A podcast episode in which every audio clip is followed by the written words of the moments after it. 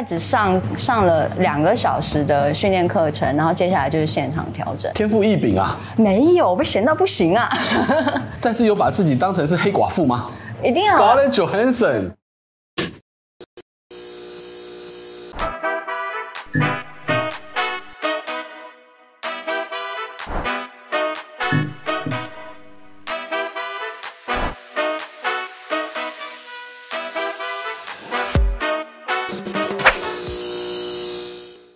欢迎收看《Talk 一杯》，我是主持人郑伟博。今天要介绍的这一位来宾呢，他自己本身的天赋条件非常好，但是呢，他也非常的努力，加上现在有个幸福圆满的人生。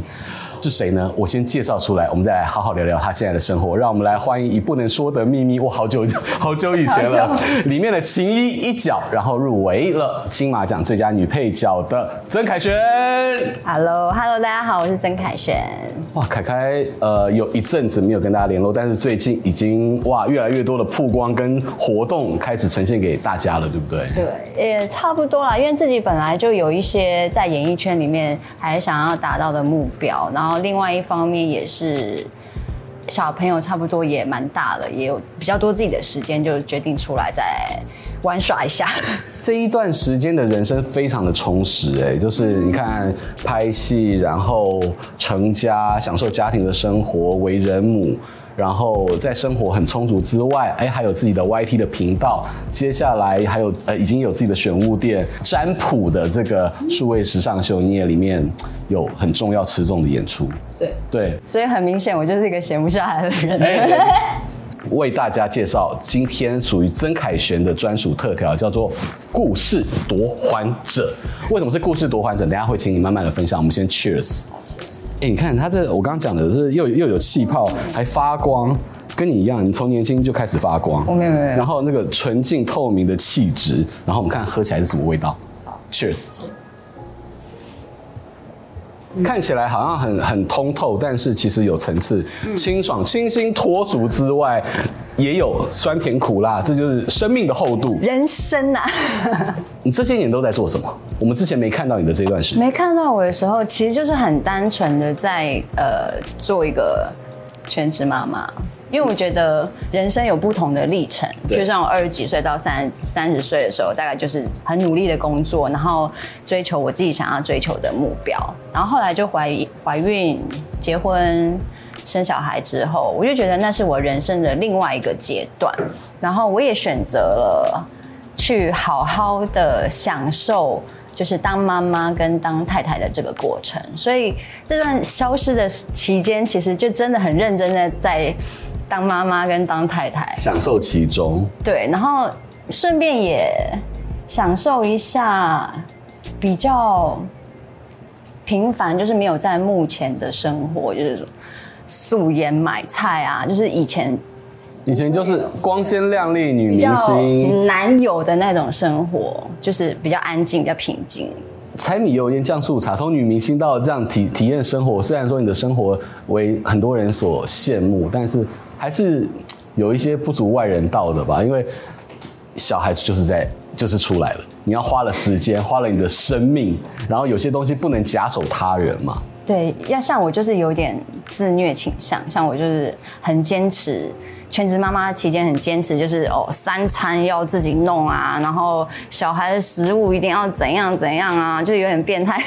就是我会希望我小孩每一餐吃到两种蛋白质跟两种蔬菜。你要这么精准吗？两种蛋白质，两种蔬菜。然后我每天的就是配菜都要先想好，其实也蛮忙的，真的是有苦有乐啊，也不能说很轻松，就是你还是得去操心很多事情。我觉得我要为现在当代的女性说说话，就是因为大家都觉得，哎，家庭主妇好像不用在职场上面的高压，然后勾心斗角。但是其实我觉得持家这件事情是非常有学问的，你要花时间，不管是买菜、照顾家里，甚至是 organize 这一切。嗯，其实我们常常在讲说，即便是家庭主妇都应该领薪水。没错，同意。是不是？对，而且家里的事情就是。看起来好像就是风平浪静一个家嘛，但其实它有很多细节，就是买菜啊，这洗洗衣服啊，拖地啊，然后买这个买那个，其实都很多事情啊，就是其实是忙不完的。是什么样的契机，让我们最近可以看到你有更多的公开活动啊？开始哎，越来越活跃。契机呃，小孩大了。对对，最主要的原因是他大了，然后我觉得我的阶段性任务也也完成了，因为他他现在已经小学去上学了，所以大部分的时间不在家，大部分的时间不在家就算了。我有时候在家，他会嫌弃我，他就说：“妈妈。”你为什么没有去上班？他 还会帮帮忙当这个就是纠察队的概念。对，因为我觉得他，因为我一直会很在乎他的感受。譬如说他还在成长过程的时候，我就会想说，哦，我不在家，他会不会很无聊？或者是如果呃稍微交给我妈妈照顾，他会不会嗯会想妈妈？后来发现是自己想太多吗？对，然后后来发现他去我妈家的时候超开心，因为就是一种放风嘛。然后我也开始觉得哦。嗯，我也该给自己放风了，就是做一些我自己想做的事情，所以各种方面让我觉得，哦，时机好像成熟了，该出来。所以你开始回过头来重返的这个荧光幕啊，其实最近看到非常多的活动，像是占卜这个 UP!Gen 的新一季的这个秋冬时尚秀当中，在这个数位的秀秀里面，你成为了特务。是。对，跟大家分享一下吧。这个看似柔弱、内心坚毅的女子，但是可以拍到演特务女搭仔，还把自己搞到 哦青。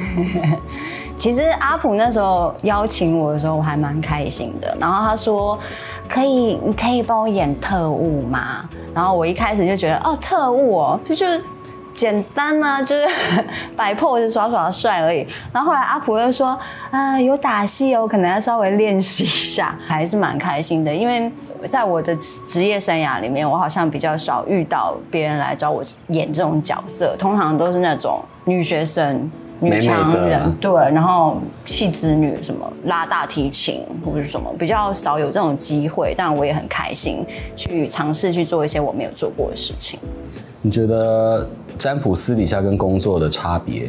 私底下是极度害羞，就是有时候有一些，你就看到他很少话很少，但他喜欢哥吉拉，对，他就是一个宅宅，对，然后他就也很喜欢阅读，所以常常跟他聊天，他就会跟我分享一些小说，他很喜欢看侦探小说，当然这些他平常喜好的事物，他都会有投射在他自己的呃服装的创作里面，这也是我觉得还蛮欣赏他的一个原因。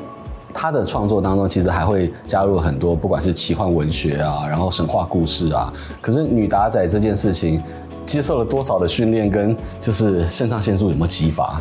女打仔这件事，我很惊讶。我问过他，为什么你要打特务？你为什么要打？他说：“这就是我的梦想。”搞了半天，他是用你来成就他的梦想。他就是很想要拍拍看打戏，因为这是阿普也是这一支影片的导演，哦、对，对他自己导，然后他也想要各种尝试吧。然后他就他就是说要训练。其实我们的时间有点紧凑。我大概只上上了两个小时的训练课程，然后接下来就是现场调整。天赋异禀啊！没有，被闲到不行啊！但是有把自己当成是黑寡妇吗？一定要。Scarlett Johansson。我其实一开始会有点害怕，因为我本身运运动细胞有点不是太好。不会，我们在镜头上面觉得你非常的称职。我就只能就是都来真的，就是用尽全力，就是跟他跟他拼了。就因为很多很多。呃，很多动作，如果你在镜头前面不是来真的，因为很多特写，那会借位置会很容易穿帮，然后你要大很小力也会很假，所以后来我们就是完整的。你跟他认识这么久了，但到真正这样的共识，其实很快哎、欸，因为我们两个很都很阿莎里，他说你要不要帮我演，我就说好啊，然后就来。我们后面也都不啰嗦，就是我觉得我们俩应该都是比较那种公归公，私归私的人类，所以。在一起工作，也好像也没有什么特别不好的地方，就是好不好，要不要再来一个吗？就 OK，再来一个，那就就都很直接，反正是很舒服的啊。你在影坛的资历其实比他深很多。没没没没没。对，作为知名女女主角，跟这么多的大导演一起合作之后，对于占卜这种新锐的导演。你怎么去看他这这样的一个成就有解锁吗？他有解锁吗？应该算是解锁了。然后我在相信他在每一支影片，因为他不是第一次拍影片，然后像他在前面的影片，应该也是看了学了蛮多，所以这一次才想要自己跳下海试一下。他会问你，你满意吗？他会问我，他片子上了之后，他也问我说，你觉得怎么样？然后，我就给他一些意见。那就会是一个新的火花跟激荡。因为我觉得不管好与不好，就是如果是好朋友，我觉得都应该要诚实。以告对大对大家才有进步的空间，包括在现场。如果我他觉得，因为我们是拍比较奇幻的内容，对啊，如果他觉得我在哪个表演上有比较不明确的地方，他也都很直接就告诉我，他说再多一点，什么再多，就是我觉得这样子互相才能多进步，才是一个好的朋友关系。真的是友善职场啊！那除此之外呢？除了是占卜，他提供了一个友善职场，你自己也创造了另外一个属于自己的 business 的场域。现在是板娘的身份，老板娘呢啊，在自己的选物店当中呢，是以设计为艺术为一个核心的一零六八零。怎么样的契机要自己聊 Loki？在家里日子不是过得好好的吗？就有事吗？契机其实是因为我妈妈，因为当时她有一个店面，也就是现在一零六八零的店址，那个店面是她的房子，然后刚好有个房客退租，那时候疫情期间，在这两年。他就问我说：“你有没有想要做什么？如果没有没有要用的话，我就再把它租出去。”灵光一闪也是也在规划自己接下来的人生的阶段，然后也有一些本来就还有一些呃想完成的梦想，譬如说开一间店，原本是想开餐厅啦，但是大小没有那么适合做餐厅，所以后来就选择了也是自己喜欢的东西，就喜欢艺术嘛，就来做个艺术选品店好了，所以就从那里开始。选品店这件事情，我觉得是非常吃老板自己的品味也好啊，人脉也好啊，资源也好啊，对，所以你要前期投入，你花了多少的心力？在筹备的时候就用了大概半年的时间筹备，因为很多艺术性的商品在台湾是没有的，然后又碍于疫情的关系，很多厂商我们都只能用。就是 email 来联络，所以在洽谈的过程中会拉的比较长一点，就是比较难谈。啊，人家也不不认识我，就是外国人也不认识我，你就更更没有筹码去谈，就是得慢慢谈啊，慢慢介绍你的理念啊，你的想法。所以就这样子弄弄弄弄弄，也弄了半年有。最辛苦的是哪一段？都蛮辛苦的，因为都是我没有做过的事情。我以前。就是一个很单纯的演员，就是演戏。开店之后，你就要碰到很多不同的事情，报表、财务报表，然后管理员工。我以前管我自己就好了，我胖就减肥，我瘦就增肥，就是这样。就是然后还有一些进出口贸易，因为都是国外的商品，所以你还要去了解哦，怎么样跟人家谈，然后折扣怎么样，然后再去算运费怎么样，各种各种。都是新的学习，所以对我来说都需要花一点时间去学习，都是困难的。你的先生在艺术圈是如此的有丰富的资源、资历跟经验，他会给你一些建议或者甚至指导吗？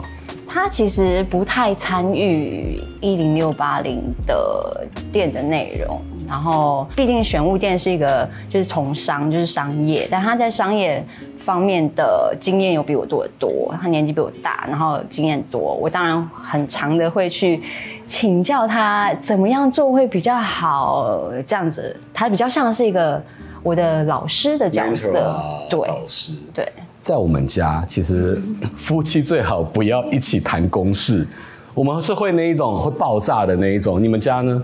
我们家有共识，这就是为什么他不干涉太多。他很支持我做这个事业，但是他不会干涉太多，这是他很聪明的地方。因为他知道干涉太多就会造成争执，对，所以他就处于一个比较被动的角色。当我有问题的时候，就去询问。但是回过头来，就是是因为他是选物店，所以说你的品味主导占比会非常大。你想要传达什么样的一些生活形态啊、lifestyle 啊，或者是艺术品味？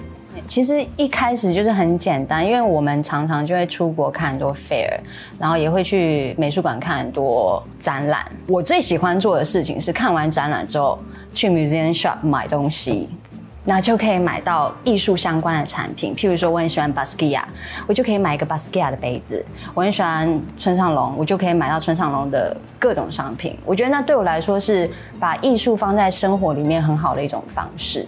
然后我后来也想了一想。台湾好像没有这么一个地方可以让大家买到这些商品，就比较难。然后我就想，那不如我来做吧，就是也是自己的兴趣，然后也想要把艺术带进生活。